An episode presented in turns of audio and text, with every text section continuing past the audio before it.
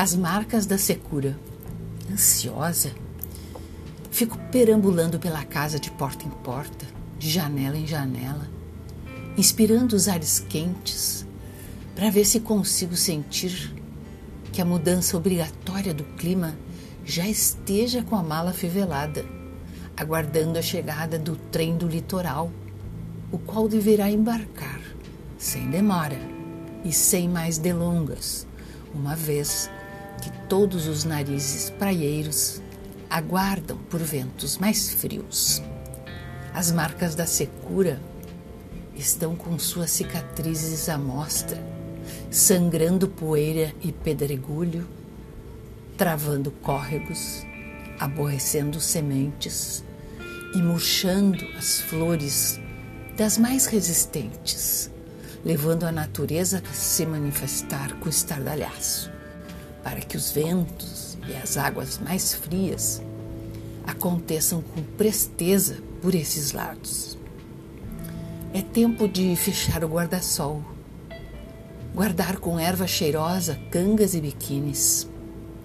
retirar da vista o chinelo de dedo, abandonar bronzeadores, secar ao sol ainda quente a bolsa térmica de praia, repudiando, por hora, o tempo etílico e sumir com as cadeiras que já denunciam ferrugem do período. Enfim, esperar o desejado tempo fresco que se avizinha com a pompa e circunstância que merece. O espírito se prepara para ouvir o silêncio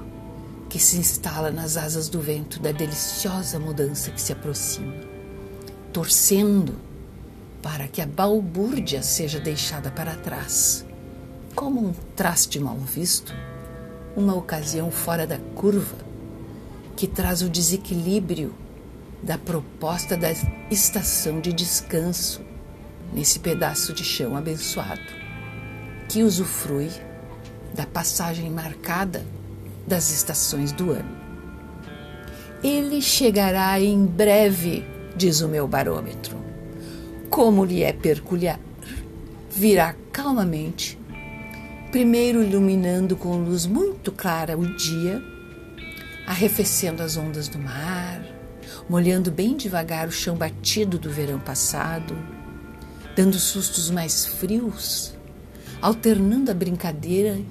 com o sol abrasador